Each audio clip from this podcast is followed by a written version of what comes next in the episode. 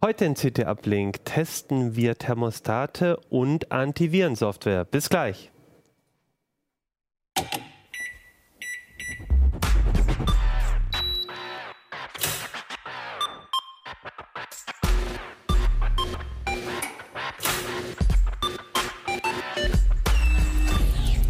CT Uplink. Hey, herzlich willkommen bei CT Uplink. Mein Name ist Achim Bartschok und ich habe wieder eine CT mitgebracht, die Nummer 3. Und da waren die beiden äh, Titelthemen Antivirentest und äh, smarte Nachrüstthermostate. Und äh, Martin Holland hat in der letzten Sendung den Fehler gemacht, zu fragen, äh, welches Thema ihr denn lieber in der nächsten äh, Folge haben wollt. Mit natürlich dem Ergebnis, dass ungefähr die Hälfte gesagt hat, ich will unbedingt das eine Thema und die andere Hälfte hat gesagt, ich will unbedingt das andere Thema. Und manche haben auch schon richtig gesagt, am liebsten hätte ich ja beide Themen und deswegen haben wir jetzt gesagt, komm, wir machen beides. Zumal wir auch bei beiden Themen so tolle ähm, äh, Experten da haben, die natürlich auch gerne über Themen reden wollen, nämlich. Ich bin Ronald Eikenberg aus dem Sicherheitsressort. Nico Joran und Stefan Portek. Genau, und äh, Ronald hat die ähm, Virenscanner sozusagen mitgebracht und beschäftigt sich nachher mit uns um die Frage, ähm, braucht man überhaupt noch einen äh, Virenscanner? Ne? Windows bringt einen mit. Äh, und es gibt zwar immer noch die Alternativen, aber was, also äh, gibt es da überhaupt noch einen Grund dafür, einen, einen zu nehmen? Ich hätte aber jetzt gesagt, vorher fangen wir an mit den beiden äh, CES-Rückkehrern, Nico und Stefan.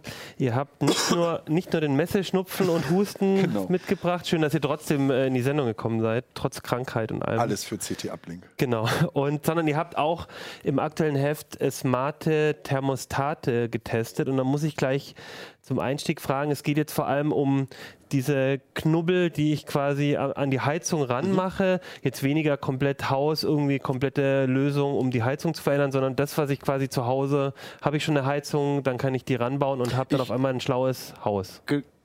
Ja, also ich hoffe auf jeden Fall, dass du eine Heizung zu Hause hast. Ja, aber, ähm, so ist es tatsächlich gedacht. Also ähm, du kannst natürlich irgendwie das ganz große Fass aufmachen und kannst sagen, ich äh, schmeiß mal eine komplette Heizung raus und mache irgendwie die Therme oder den Kessel oder äh, was auch immer, alles irgendwie komplett neu und trimme das auch gleich auf Smart Home Fähigkeit. Ähm, aber ich glaube, die Chance haben die meisten Leser halt einfach nicht. Die Möglichkeit hast du als Mieter auch häufig nicht. Oh, genau, also das, das, ist es ja. ja. Ne? Also äh, wie, nach, unserer, nach unserer Erfahrung ist es halt häufig so, dass so diese diese, diese Kessel und Thermen so aus den späten 80ern, Anfang 90ern noch eine Menge verbaut werden äh, äh und benutzt werden.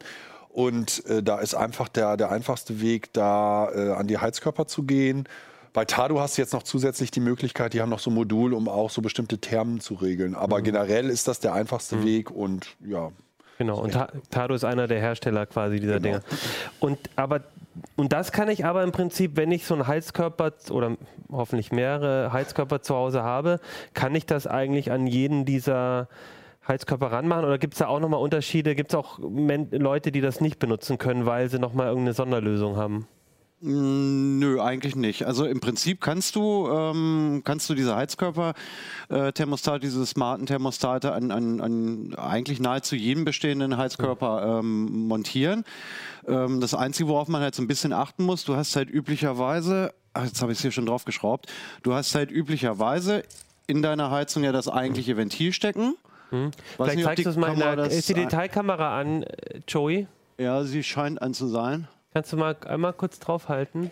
Jetzt bist genau, du da. das ist jetzt quasi Am so ein. Da gucken. Du kannst auch hier vorne. Ah, ich kann auch, ach, ja. geil, ich gucke einfach Also für die Zuschauer, Monitor, ja. die können jetzt was sehen. Die Zuhörer müssen was erklären. Ähm, also üblicherweise, der, der hintere Teil steckt im Prinzip komplett äh, im Heizkörper. Das ist der Teil, den man vorne nur sieht. Und da schraubt man halt entweder jetzt einen von den smarten Thermostaten drauf oder normalerweise hat man da jetzt zu Hause das Drehding draufgeschraubt, was da halt üblicherweise sitzt.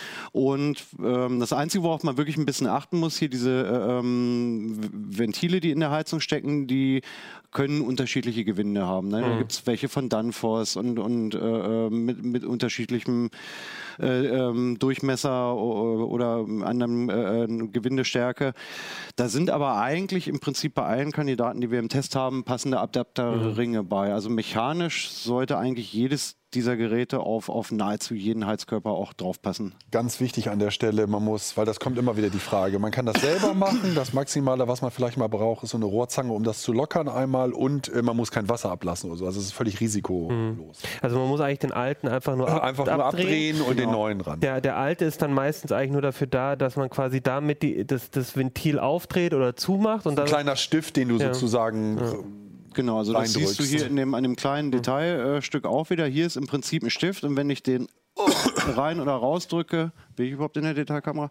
wenn ich den rein oder rausdrücke, geht hier innen drin halt, äh, wird die- Wasserdurchflussmenge halt begrenzt oder ähm, eben nicht begrenzt.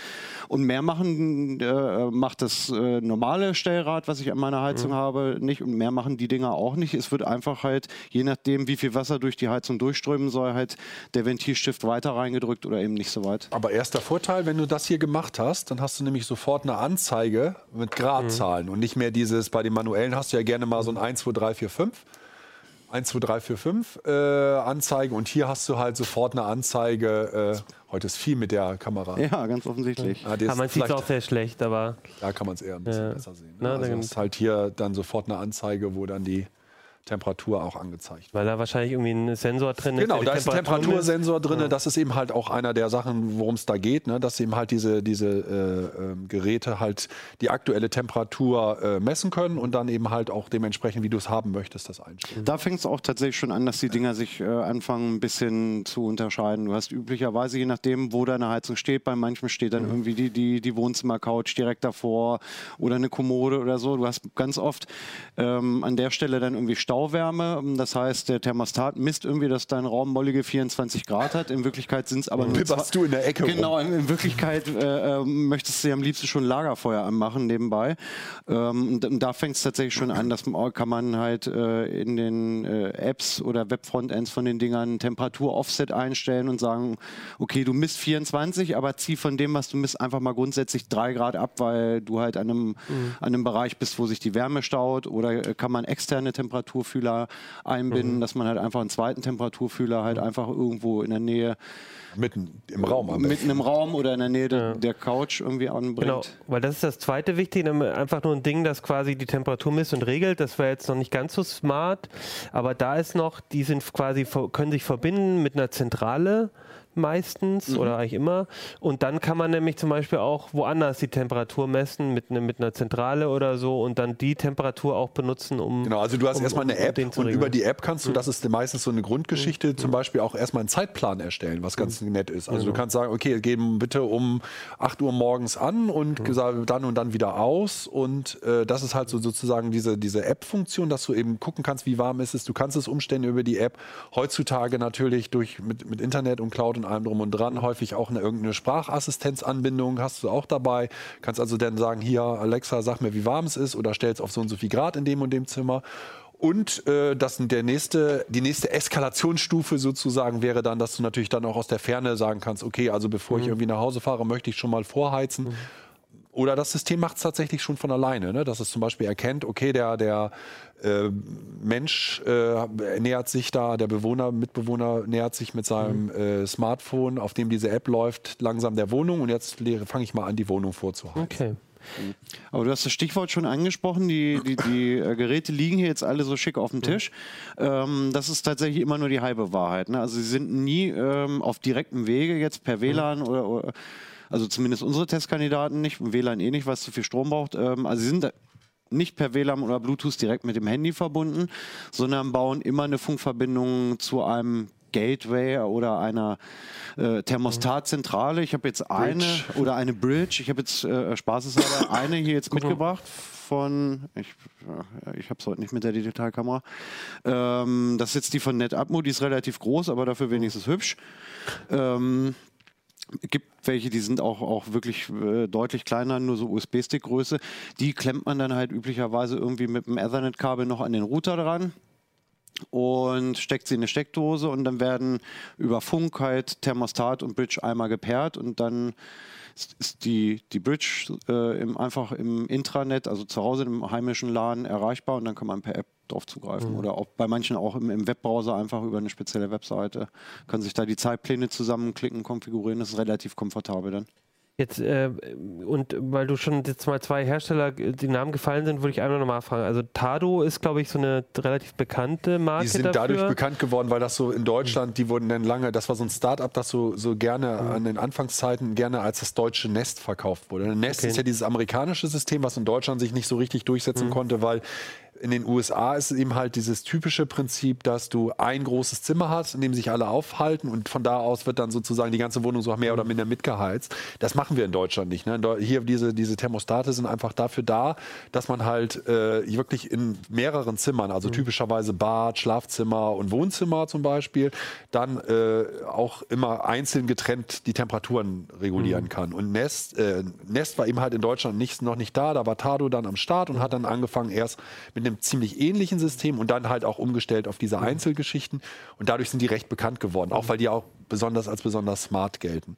Aber interessant ist zum Beispiel, weil du das gerade mit, der, mit den Zentralen gesagt hast, zum Beispiel auch AVM mit ihrer Fritz-Geschichte, weil das ist zum Beispiel so eine Sache, da kann ich die, die direkt an die Fritzbox äh, mit der Fritzbox verbinden. Ich brauche also kein zusätzliches, äh, keine zusätzliche Bridge, die dann wiederum die Verbindung zum Router herstellt, sondern das ist da Da schon drin. Da ne? ist äh, das AVM-Thermostat eigentlich eine schöne, willkommene Ausnahme. Ne? Also wenn du eine, eine Fritzbox hast, die äh, deckfähig ist, ähm, was die besseren Modelle eigentlich alle sind ab, ab, ab äh, weiß nicht, ab der, ab der 75 irgendwas müssten das eigentlich mittlerweile alle können. Ja, für deckt ULE, das ist halt dieser, dieser ähm, das Eigener darf man- Funkstandard, der- der Funkstandard, der, der, wird. im Low Energy, ne? Der, es geht ja darum, solche Geräte die können ja nie solche äh, Funk, wie eben WLAN, ne? können die nicht solche Funkstandards benutzen, wo du jetzt die ganze Zeit brätst sozusagen. Weil die ja auch quasi, die müssen ja da drin Mit Batterien eine Batterie haben. Genau, genau. Und wenn das alle, also du willst ja nicht in deiner Wohnung von Heizkörper zu Heizkörper gehen und einmal, einmal alle äh, Woche irgendwie das Ding aufladen. Genau, Ja. genau. Okay, also das heißt, ähm, das war nochmal eine interessante Geschichte. AVM macht eigene, ich habe mir nämlich jetzt auch von, ich glaube, kann es sein Utronic oder so? Eurotronic, so? ja. Euro, äh, Eurotronic, ähm, auch welche, die mit der Fritzbox die funktionieren. sind dem AVM-Thermostat recht ähnlich. Genau, ja. habe ich mir nämlich jetzt mal geholt, aber noch nicht installiert. Beim, äh, genau. Devolo gibt es noch. hier. Devolo ist interessant deswegen, weil die den Z-Wave-Standard benutzen. Das ist ja ein herstellerübergreifender Standard. Das heißt, eigentlich liefern die dir eine komplette Steuerzentrale nach diesem Z-Wave-Standard mit. Und äh, von, dem, von da aus her kannst, hast du natürlich das leichter, dann ein Smart Home aufzubauen. Ähm, es geht bei den anderen, ist, ist es häufig so, zum Beispiel, äh, wenn du jetzt andere Hersteller nimmst, die haben dann zum Beispiel einen proprietären Funk. Einbinden kannst du die meisten aber in der Regel heutzutage. Es gibt ja da noch einen dritten Artikel von einem Kollegen, äh, der, der dann auch eine Einbindung beschrieben hat, wie man das halt macht, wie man zum Beispiel Fensterkontakte damit verbindet. Dass man sagt, okay, wenn das Fenster aufgeht, dann möchte ich gerne, dass die Temperatur runtergeregelt wird. Solche Scherze, das ist natürlich, dann geht immer mehr in Richtung Smart Home. Das kannst du aber heutzutage mit denen auch machen, weil irgendeine Anbindung, sei es über If This Then That oder irgendein Web-API oder irgendwas, haben die eigentlich alle. Also prinzipiell ka- kann ich, also das jetzt mal, ne, AVM, Devolo, Netatmo, Tado, da hier ist noch IQ3 Homematic, was Genau. glaube ich auch viele, gibt es auch öfters mal im Baumarkt oder äh, kommt- IP. Bitte, Homatic bitte IP. sagt das jetzt nicht falsch, weil Homatic ist ein anderes System. Okay. Homatic ist sozusagen das Offline-System und Homatic IP, ist das dann genau. Cloud-basierte so, System. Und ich kann die alle mit einer Zentrale, beziehungsweise bei der AVM sogar ohne Zentrale, nämlich über die Fritzbox Mhm. als Zentrale quasi so schalten und dann ist das Thema auch durch. Dann kann ich im Prinzip meine Wohnung Genau. äh, äh, äh, damit wärmen. Und aber, wenn ich jetzt ein bisschen noch, wenn ich eh schon Smart Home habe und so, dann Oder kann, ich, will, kann genau. ich durchaus äh, eigentlich die meisten Systeme auch irgendwie mit dem verbinden. Genau. Wobei jetzt das Spannende noch bei Devolo war, weil es eh schon eher auf Gesamt-Smart-Home-Konzept ausgelegt ist, würde ich jetzt sagen, da, wenn man da eh schon was von denen hat oder mit Zigbee arbeitet, dann, dann Z- ist es... Z-Wave? Äh, Segwave, ja, Entschuldigung, äh, Z-Wave.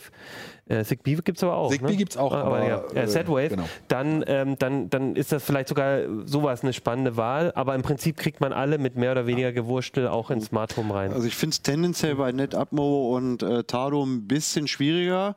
Mhm. Also es hängt dann ein bisschen davon ab, welche, welche Smart Home Zentrale Mhm. du benutzt. Wenn du jetzt eine der, äh, sag ich mal, ich sage jetzt nicht Fricke-Lösung, klingt so gemein, ne? aber wenn du jetzt sowas wie, wie äh, FHM oder OpenHub benutzt, wo du als Nutzer, sag ich mal, sehr flexibel Mhm. irgendwie konfigurieren und ranprogrammieren kannst, das ist doch eine nette Formulierung. Kriegst du die da alle rein? Wenn ich jetzt aber ich äh, sage, ich will irgendwie so eine Out-of-the-Box-Lösung haben und habe die Fibaro Smart Home Zentrale stehen oder hier von, äh, äh, von, von der Telekom hier dieses Magenta-Ding, ähm, dann wird es schon schwierig, da eins dieser hochproprietären Okay. Thermostate in, in die Smart Home-Umgebung wirklich so nahtlos reinzubekommen. Kriege ich die äh, Fritz-Geschichte, ne, wenn es jetzt mit Deckt und der Fritzbox läuft, kriege ich das dann so einfach in, in das Also mit Smart Home? OpenHub geht's, geht's relativ leicht, weil es halt ein Fritzbox-Plugin für OpenHub Okay. Mhm. ohnehin gibt und da kann ich tatsächlich dann ähm, von der über die Fritzbox auch Temperaturwerte Aber, aber um es vielleicht tatsächlich, weil du es eben auch nochmal betont hast und, da hast, und das ist auch ganz wichtig, ne? ein wichtiger Punkt ist, du musst dich nicht mit Smart Home Technik beschäftigen, Genau. sondern diese ganzen Geräte funktionieren out of the box, du baust es ein und die funktionieren und du, wenn du es eingerichtet hast, musst du dich nie darum kümmern, dass du irgendwie eine Smart Home Problematik da drin Stimmt, hast. du musst eigentlich pro Heizung drei Minuten Montage einplanen und einmal eine Handy-App installieren und dann, und dann halt dein Programm einmal überlegen, an welchem muss Tag auch, stehe ich wann es auf. muss dir auch völlig, kann dir auch völlig egal sein, dass meinetwegen einige davon irgendeinen proprietären Funkstandard benutzen, weil es einfach für dich völlig egal ist, weil letztlich gehst du nie direkt an diese Sachen ran, sondern du machst das immer über diese mitgelieferte Zeit. Allerdings ist es natürlich dann auch so, wenn ich dann mich für ein System entschieden habe, dann ist es. Ja, dann, du wirst es nicht jetzt dann, mischen können, Genau, dann kann ich es nicht mischen. Und was mir da aufgefallen ist, äh, da, äh, man sieht das schon, ich habe mir, als ich die mir auch angeguckt habe, NetAtmo und Tado, Sehen die sehen natürlich aus, ne? super schick aus und dann sehe ich aber auch, gut, das sind aber auch die teuersten. Ist das so ein, so ein Thema, ne, wenn man sich dann einmal so ein eins kauft und sagt, gut, jetzt habe ich mal 60 bis 80 Euro kosten die dann Mhm. Äh, gekauft, aber für, jede, für jeden Heizkörper muss ich ja dann nochmal so viel Ja, hinlegen. das kann Also das, schnell ins Geld gehen. Ja. Meistens gibt es irgendwelche Set-Angebote. Ähm, dementsprechend muss man immer mal gucken. Es gibt eigentlich immer wieder diese äh, Sonderangebote. Man muss nicht immer unbedingt das kaufen, was jetzt auf der Website im Shop als offizieller Preis da Mhm. ist. Also viele werden auch im freien Handel verkauft. Aber was uns eigentlich gestört hat, um da vielleicht nochmal raufzukommen, ist bei Tado jetzt eigentlich weniger gewesen, dass, es, dass die einen hohen Preis haben, sondern dass zusätzlich Tado jetzt sein Geschäftsmodell geändert hat. Und jetzt gerne, weil man, also die sind sehr umfangreich, was die Funktionen angeht, aber wenn man alle Funktionen nutzen will und gerade die, die es sexy gemacht haben, wenn man es mal so schön sagen darf, äh, wollen die jetzt noch zusätzlich eine Abogebühr. Und das fand ich jetzt persönlich. eine Abo-Gebühr für was denn dann? Also, dass, dass du da quasi auch mit der App von der Arbeit aus irgendwie das steuern kannst. Naja, also das, sie haben halt. Sonst machen sie die Heizung, drehen sie die Heizung ab. Nee, oder? das nicht, für jetzt für 99 Cent können sie auch ihre Heizung wieder abdrehen. Nee. Nee, sie haben, sie haben halt äh, äh, im Prinzip sticht Tado vom Funktionsumfang ähm, aus dem Testfeld eigentlich recht positiv raus. Äh, du Ähm. kannst sogar intelligente Heizpläne machen, dass die Tado-App halt im, im, im Internet nachguckt, wie ist die Wettervorhersage für deinen Heimatort und äh, angeblich dann so ein bisschen die Heizperioden ähm, da noch drauf anpasst, dass wenn es richtig knackig kalt ist, vielleicht die, die Vorwärmzeit ein bisschen höher oder niedriger gestellt wird und ein paar andere Spielereien.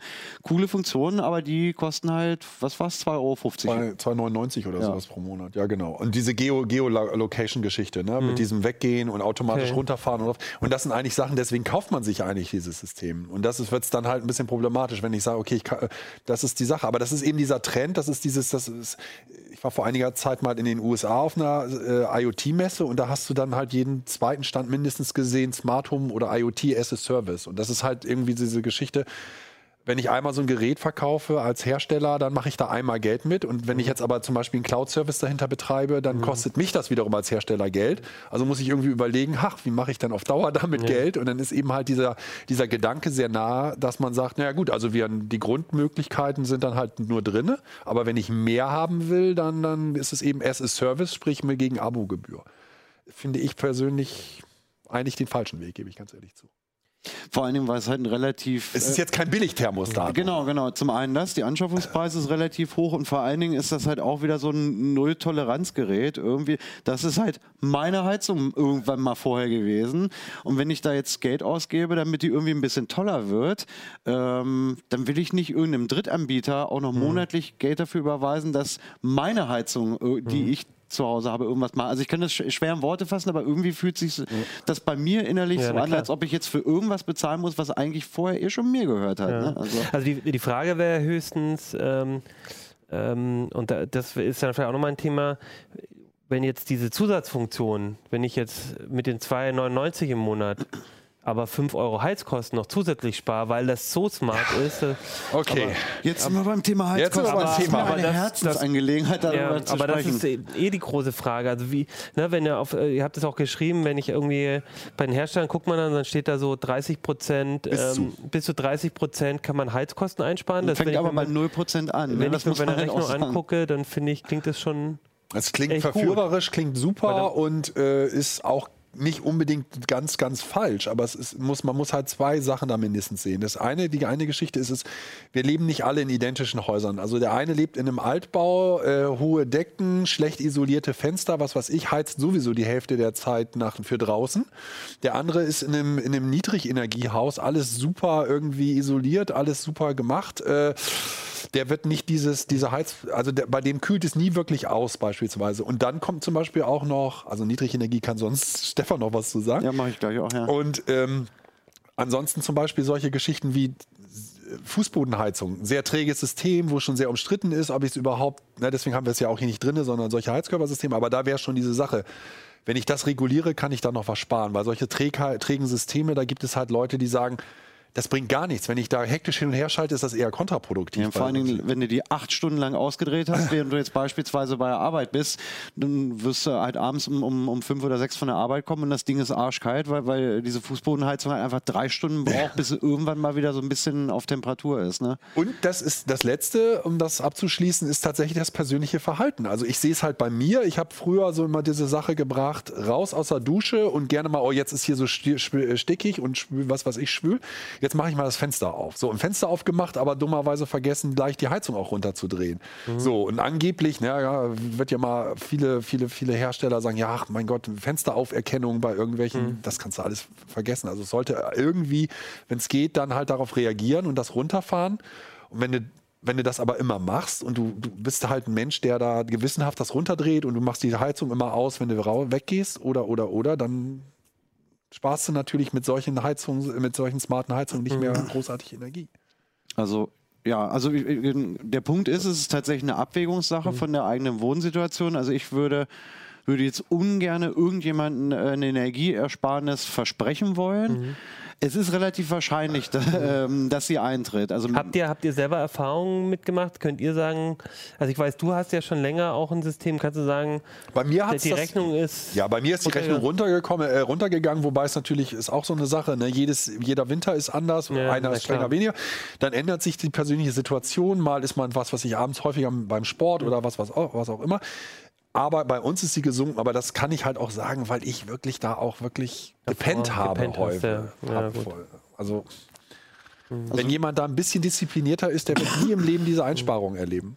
Äh, Ja, also ich bin, bin glaube ich, das Gegenbeispiel. Ähm, bei mir, bei mir hat es überhaupt gar nichts gebracht, weil ich in einem Passivhaus wohne und ich habe halt schlichtweg keine Heizkosten. Also ich hatte halt so, ein- ich hätte mir davon versprochen, ähm, dass ich halt wenigstens so ein wenig den Komfort äh, gewinnen habe, aber selbst der hat es irgendwie nicht so richtig gebracht. Also in Niedrigenergie- und Passivhäusern ist es üblicherweise so, dass sie darauf ausgelegt sind, dass die halt erst gar nicht auskühlen.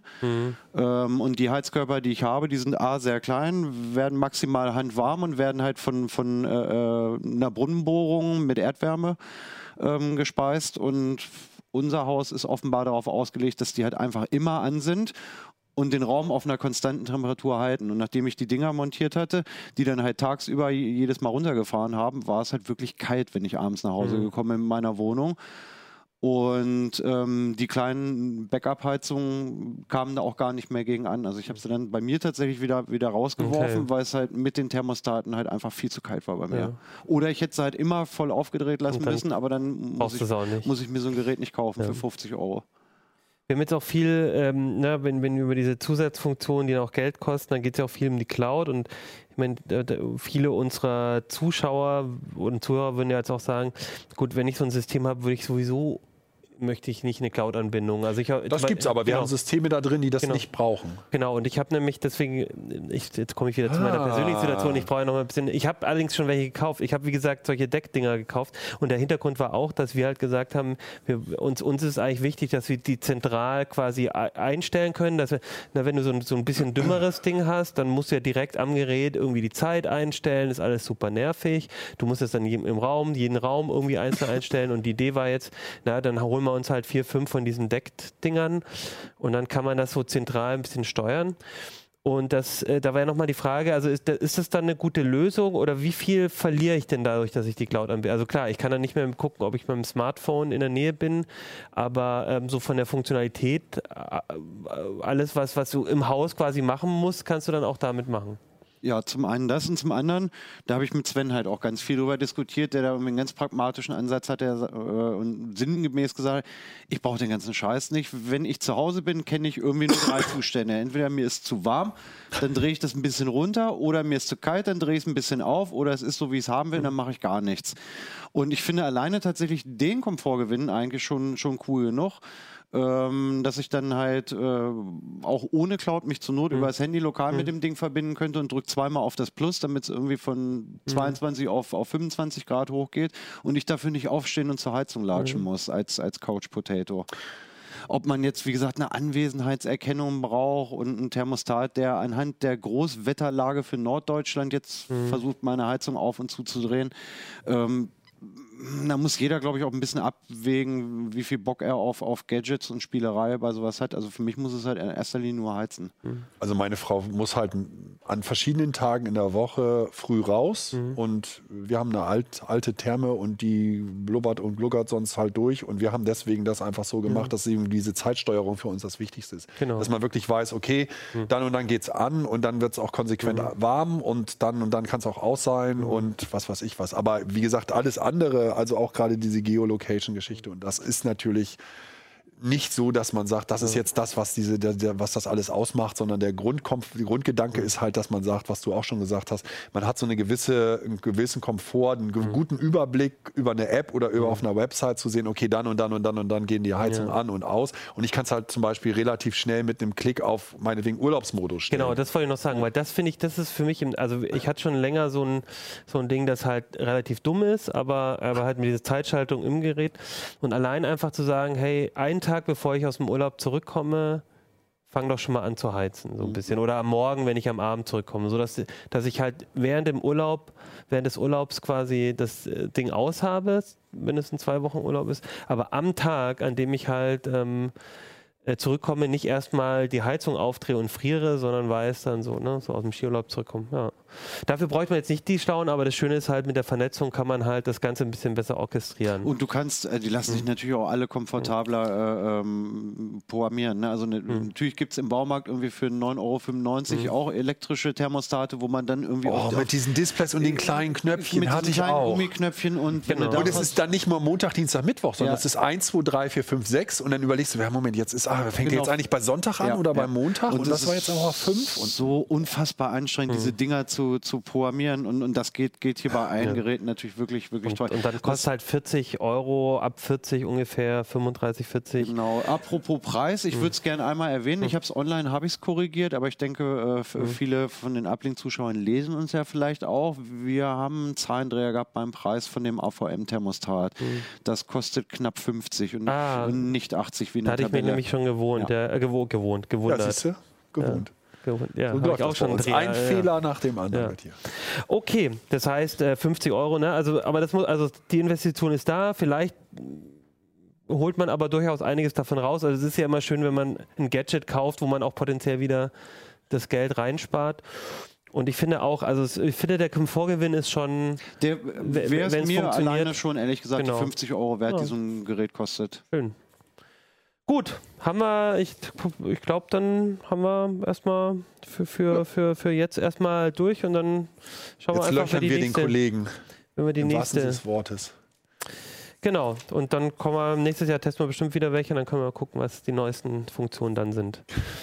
Ja, äh, genau. Und das zweite Thema, wir haben außerdem getestet in der aktuellen CT Antivirensoftware. Und da gibt es ja schon seit bestimmt einem Dreivierteljahr, Ronald, gibt es schon bei uns die Diskussion, oder wahrscheinlich auch schon länger, ähm, braucht es überhaupt noch einen Virenscanner? Ich glaube, letztes Jahr hat, äh, ich weiß nicht, Jürgen Schmidt oder äh, oder, oder Fabi oder irgendjemand auch online einen Kommentar dazu geschrieben, dass eigentlich, dass, dass die Zeit dieser Virenscanner der zusätzlichen im Prinzip vorbei ist. Und wir haben uns aber gesagt, wir setzen uns trotzdem jetzt noch einmal hin und schauen uns an, wie sieht es denn jetzt wirklich aus? Ja, die Zeit ist ähm, nicht wirklich vorbei, weil ein Virenscanner, Virenscanner ist nach wie vor wichtig. Mhm. Also gerade wenn man Windows einsetzt, es gibt halt einfach so viele Schädlinge. Achso, Ähm. vielleicht sollten wir das noch sagen, alle Mac-User und äh, Linux-User können jetzt ab hier Ihr seid abschalten. raus. Nein, aber bleibt trotzdem, bleibt trotzdem dabei, um euch zu erfreuen an dem Leid, das die Wie Windows schlimm es haben. uns Windows So, jetzt. wird. Ja, zu Mac, Mac OS und, und Linux kommen wir dann ganz zum Schluss noch. Okay. Ah, sehr gut. Sehr gut, ja. Mhm. Ähm, also die Zeit der Virenscanner ist nicht vorbei, weil es nach wie vor ein elementarer äh, Schutz ist, ähm, eines Windows-Rechners insbesondere. Also man kann vieles tun, ähm, vieles davon steht auch im Heft. Ähm, und eine Sache ist eben nach wie vor der Virenscanner. Mhm. Der ähm, bietet nach wie vor keinen hundertprozentigen Schutz, aber er fängt doch äh, eine ganze Menge ab. Und ja, es wäre einfach unklug, darauf zu verzichten, weil ähm, durch Verzicht wird man nicht unbedingt, äh, ist man unbedingt, nicht unbedingt besser aufgestellt in puncto Sicherheit. Mhm. Ähm, ja, und ähm, es hatte sich vor ein paar Monaten, ich glaube, es ist jetzt inzwischen ein ganzes Jahr sogar her, ja gezeigt. Äh, wir haben auch eine schöne Grafik im Heft. Ähm, vielleicht magst du die mal unter die Kamera Ja. legen. Da sieht man ganz schön, ähm, wie sich der Defender entwickelt hat in den letzten Monaten. Ne? Also am Anfang hatte, das ist die Schutzleistung von AV Test, das ist so ein Prüfinstitut, ein unabhängiges. Am Anfang äh, hatte er mal null, also da war er schon eine Weile auf dem Markt und dann ging es halt. Danke, Nico. Viel Mach ruhig weiter. Dann ging es halt äh, immer weiter bergauf. Also man sieht, da hat sich einiges getan und in die letzten Monate ist er immer so bei 5,5 bis 6 ähm, von sechs möglichen Punkten. Ah, okay. Das heißt, er spielt in Sachen Schutz ganz oben mit. Und ähm, ja, das hat dann zum ersten Mal die Diskussion in Gang gebracht, äh, braucht man ihn überhaupt? Äh, braucht man überhaupt einen anderen, besser gesagt, oder Mhm. bleibt man einfach beim Defender? Weil der ist ja vorinstalliert bei, zumindest bei Windows 10. Genau, Windows 8 und Windows 10 bringen ihn mit. Äh, bei Windows 7 kann man die äh, Microsoft Security Essentials installieren, die sind ähnlich. Da fehlen ein paar Schutzfunktionen. Ähm, ja, und dieser Frage, ob man eben einen anderen braucht, äh, wollten wir auf den Grund gehen. Darf ich kurz einmal einhaken? Kannst, kannst du diese, diese äh, Schutzleistung von 0 bis 6 irgendwie quantifizieren? Also heißt 6, er erkennt jeden Schädling oder heißt 6 irgendwie, äh, ja, so 50 Prozent wird, wird wohl in etwa erkannt? Also gibt es gibt, gibt's da irgendwas, wo ich als Nutzer wirklich was konkret dann irgendwie damit anfangen kann? Ja, 6 heißt, er erkennt sechs Schädlinge. Äh, An dieser da- Stelle verabschiedet sich. Ja. Also es geht, äh, die zugrunde liegenden Daten werden bei einem Real-World-Test erhoben. Das ist ein Okay. Test, bei dem man echte Angriffe, also es gibt ganz viele Rechner mit ganz vielen verschiedenen Schutzprogrammen und die werden dann zum Beispiel auf eine Webseite gelotst, wo Angriffscode lauert oder auch E-Mails etc. Und ähm, dabei kommen dann ähm, prozentuale Werte raus. So, das sind in der Regel so 98, 99 Prozent Okay, oder gut. mehr. Also da sieht man schon, da kann man nicht allzu viel falsch machen. Es gibt ganz wenige, die da äh, drunter liegen. Die sind auch nicht im Test. Also wir haben nur die interessantesten Produkte genommen und auch die, die unsere Leser einsetzen. Ähm, ja, und äh, egal welchen man nimmt, man ist gut geschützt. Also Okay. so viel kann man vorab sagen. Das steht auch schon in der Einleitung. Äh, aber dennoch ist ähm, der Prüfstand, der danach folgt, auf glaube acht Seiten, sehr interessant, weil die Produkte doch ähm, einiges tun, um sich interessant zu machen. Also die Hersteller wissen natürlich auch, dass Microsoft eben aufgeholt hat und dass jeder, der ein Windows 10 installiert hat, eben auch geschützt ist. Ähm, also So ein, bisschen, so ein bisschen wie bei den Browsern. Ne? Wenn dann äh, Windows den Browser mitbringt, dann muss man sich als Browserhersteller Mal was einen, Grund finden, einen Grund finden, warum die Leute ihn trotzdem installieren. Das funktioniert ja aber gerade bei den Browsern halt sehr gut, wie man weiß. Ja, äh, nee. Entschuldigung, äh, wer benutzt Microsoft-Browser? Ja, deswegen. Ach Es so, war- ja, ich aber- finde aber gut, dass die Leute so Ja. gute Browser als und ja. Okay, gut. Genau, und getestet habt ihr also den Defender quasi gegenübergestellt. Ich, ich lese es mal alle vor. Avast, Avira, Bitdefender, ESET, man die ESET? G-Data, Kaspersky, McAfee, Norton. Das sind, glaube ich, auch alle großen Namen, die man so aus dem Business kennt. Ja, fast alle. Wir Ja. mussten natürlich irgendwann sagen, ähm, ja, hier ist Schluss, äh, weil das Ganze ausgeufert wäre. Mhm. Ja. Es gibt so viele und äh, also wir hätten locker 20 oder 30 verschiedene ja, Anbieter klar. testen können. Wir haben ein bisschen auch geguckt, welche Engines stecken da drin. Zum Teil ist ja die gleiche Antiviren-Engine drin, Mhm. so dass wir da eben Kandidaten rausgenommen haben. Ich habe gelesen, Ja. dass zum Beispiel die Engine von Bitdefender in vielen so Drittherstellerprodukten Ja. dann auch noch drin stecken.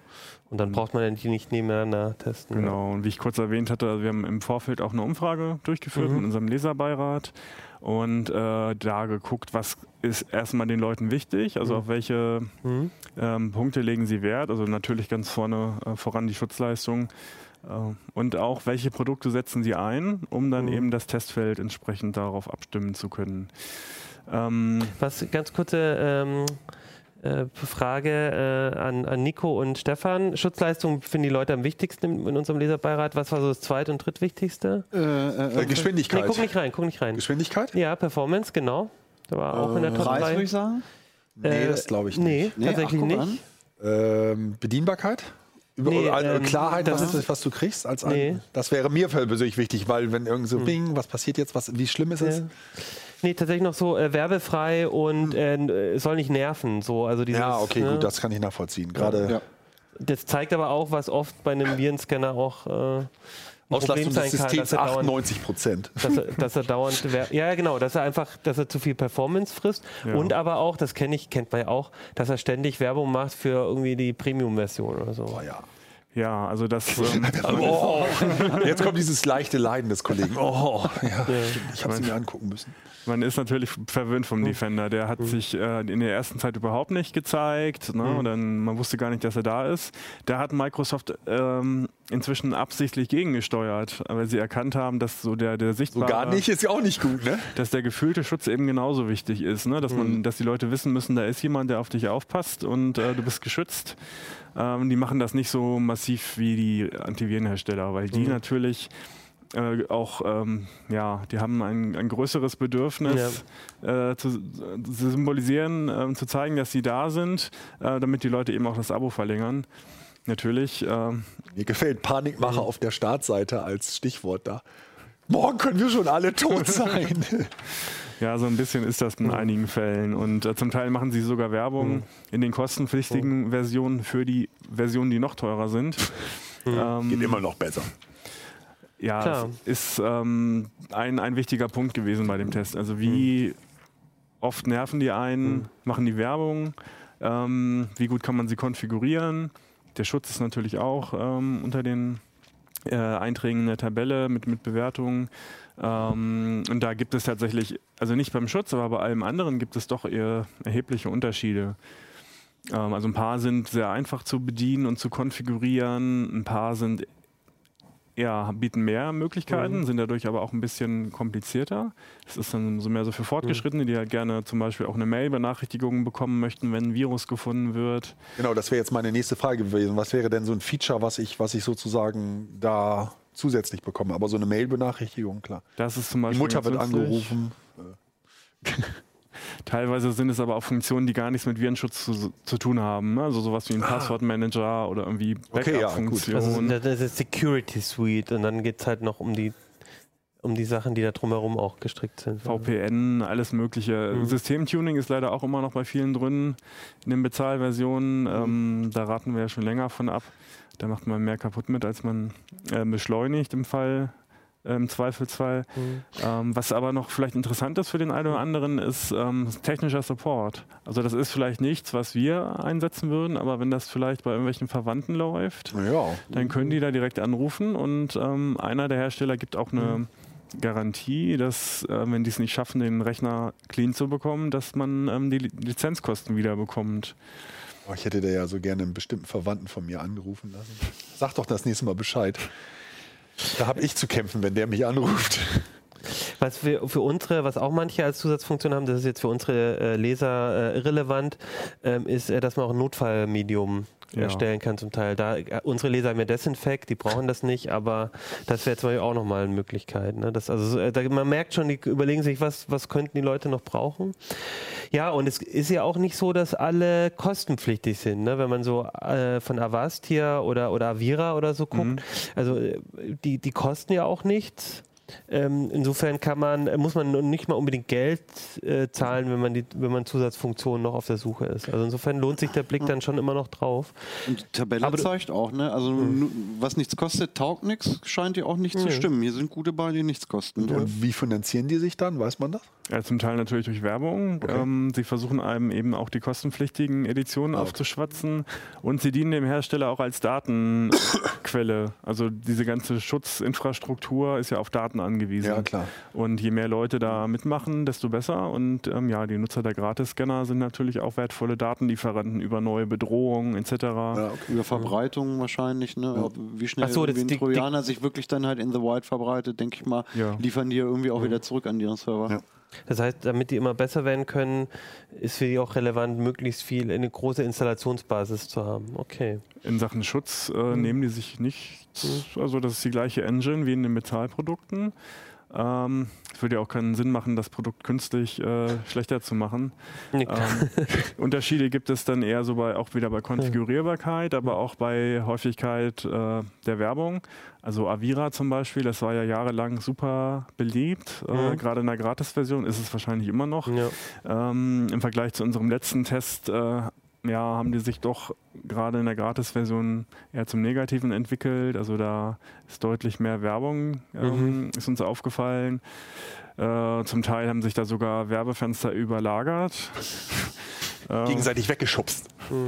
Während jetzt zum Beispiel in Kaspersky, davon gibt es auch eine kostenlose, kostenlose Variante inzwischen, ähm, sich sehr moderat äh, meldet. Ähm, dass es da eher, dass da auch ein paar Funktionen fehlen, dass man nicht alles so fein granuliert ein- und ausschalten kann, an den, Mhm. Sch- was, was den Schutz betrifft.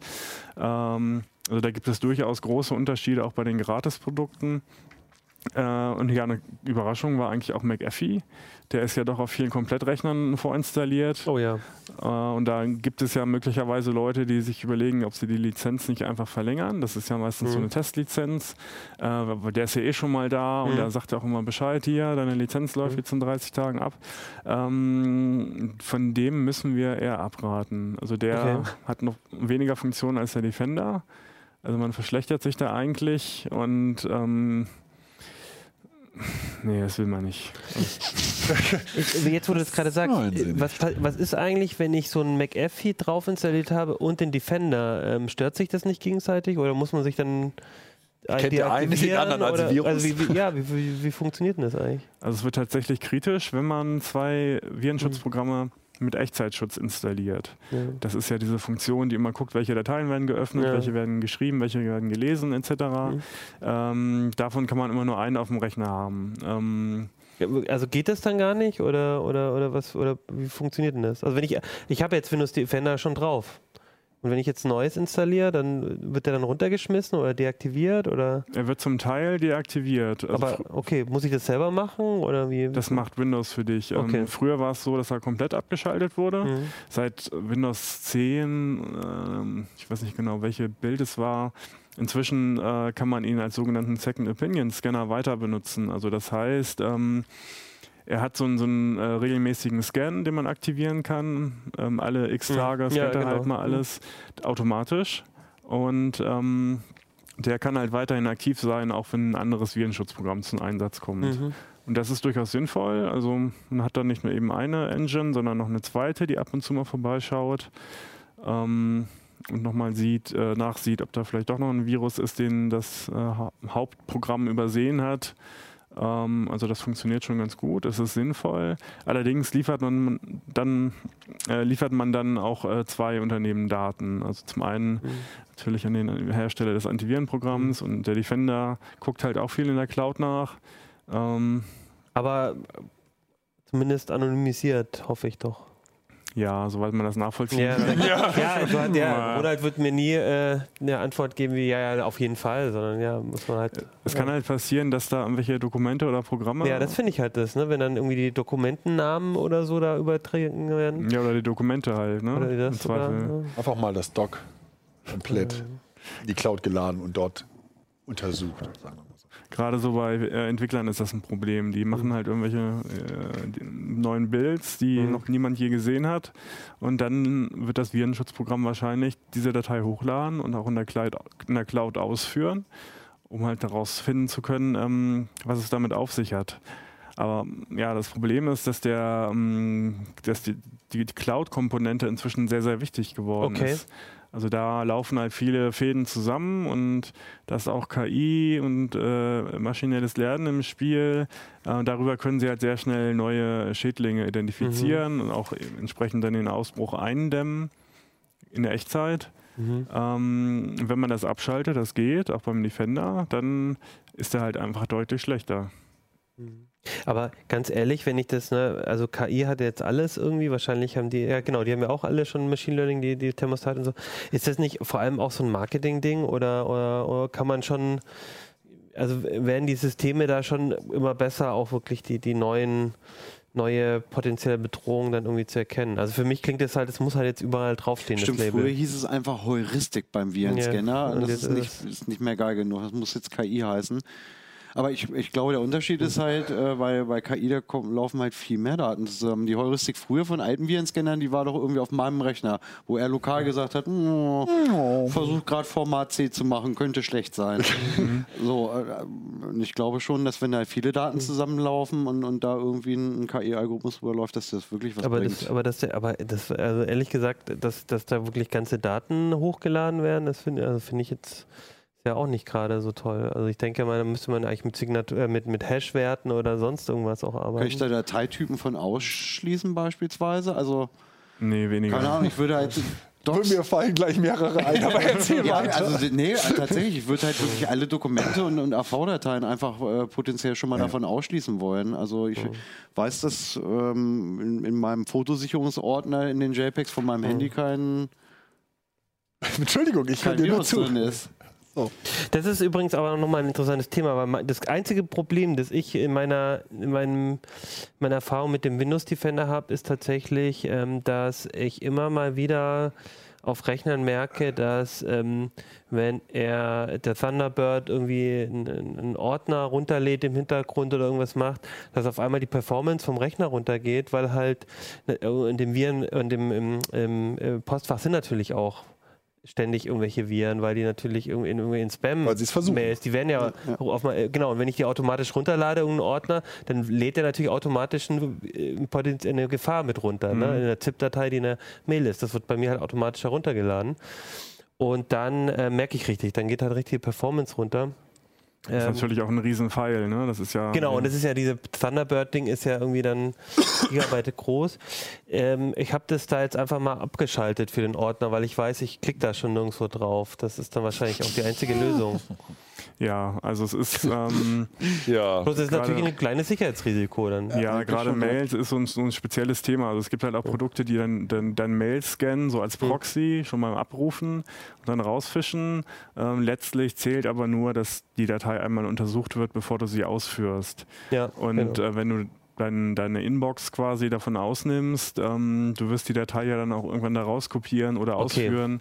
Und in dem Moment wird es dann doch wieder getestet. Das Ja, heißt, also- was ich, also meine Art, das damit umzugehen, ist durchaus legitim. Ja. Ich denke, das ist ja eine Sache, die man machen kann, um ein bisschen Performance einzusparen. Ähm, ja, und der Defender ist halt sehr reduziert. Also nochmal um das Thema Mhm. irgendwie Mail, Proxy und Mhm. Zusatzfunktionen aufzugreifen. Also es gibt sehr, sehr viele schöne Zusatzfunktionen, aber letztlich äh, zählt halt, dass, der, dass das Programm oder das Dokument gescannt wird, bevor es ausgeführt wird. Und das leistet eben auch zum Beispiel der Defender. Der Defender, normalerweise, du hast dein Windows, du, ähm, äh, äh, du, du, du lässt es laufen. In der Regel guckst du da ja eigentlich auch gar nicht groß rein. Ähm, kann man aber trotzdem so, wenn man, also lohnt es sich, auf seinem Windows-Rechner mal sich einen Moment Zeit zu nehmen und den Defender nochmal zu optimieren oder so? Also es gibt ja schon so Einstellfunktionen. Oder, oder kann man das eigentlich so in der Regel so lassen, wie es da dran steht und dann, dann passt das so? Er läuft ganz gut mit den Standardeinstellungen. Es ist für die meisten Leute das Richtige, weil nicht allzu viel schiefgehen kann. Er hat aber auch sehr viel Zusatzkram, den man aktivieren kann oder auch umkonfigurieren kann. Also zum Beispiel die Ransomware äh, Protection, also den, den Schutz vor Kryptotrojanern, der kontrolliert, welche Ordner, äh, welche Prozesse auf, auf wichtige Ordner Mhm. zugreifen. Also dass zum Beispiel ein unbekanntes Programm nicht auf die Dokumente zugreifen darf, während es jetzt Microsoft Office zum Beispiel natürlich äh, sehr wohl darf. Ähm, das kann zu Fehlern führen, wenn es eben Programme sind, die noch nicht auf dieser Whitelist stehen. Okay. Also wenn es zum Beispiel eine ganz neue Open Office oder LibreOffice Version ist, Mhm. kann das sein, dass die noch nicht in den Dokumentenordner schreiben darf. Aber dann kann man da wahrscheinlich dann eine Ausnahme machen. Dann sagt er hier Vorsicht, dann sagst du, nee, passt. Und dann, Ja, und es gibt einen Exploit-Schutz zum Beispiel, das ist ähm, ja ein sehr, sehr äh, ähm, fein granuliert justierbar. Also da kann man sehr viel machen und sehr viel einstellen, aber in der Regel sollte man das nicht tun, weil unter Umständen die Programme dadurch nicht mehr funktionieren. Okay. Also da sollte man besser die Finger von lassen. Aber es gibt ja auch noch an anderen Stellen jede Menge Tuning-Möglichkeiten ähm, und auch Schutzfunktionen, die man aktivieren kann. Zum Teil sind die noch nicht über die Bedienoberfläche äh, einrichtbar. Das haben wir in einem ähm, Heft, äh, ich glaube im vergangenen Jahr mal beschrieben. Das ist ja auch im Artikel Verlinkt. erwähnt. Ja. Gut, dann würde ich jetzt sagen, ähm, guckt euch mal euren äh, Virenscanner an, nochmal zu optimieren. Da könnt ihr ein bisschen was drüber lesen. Was ich und äh, genau, guckt euch auch den Test an, weil es kann sich durchaus immer noch lohnen, extern zu machen. Was ich aber am schönsten fand, war tatsächlich äh, auch, dass ihr im ersten Artikel nochmal so ein bisschen erklärt, wie funktioniert eigentlich heutzutage ein Virenscanner, äh, warum sollte man auf bestimmte Sachen achten. Also das fand ich einfach schön nochmal, um, um ein bisschen auch nochmal besser zu verstehen, über was man da eigentlich redet. Genau, und dann würde ich sagen, guckt euch den Test an im Heft.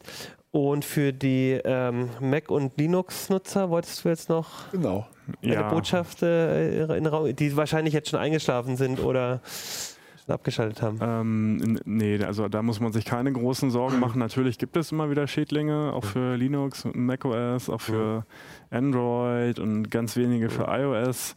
Ähm, aber gerade bei den Desktop-Betriebssystemen, also die Angreifer suchen sich natürlich immer die größte Gruppe aus, die sie angreifen.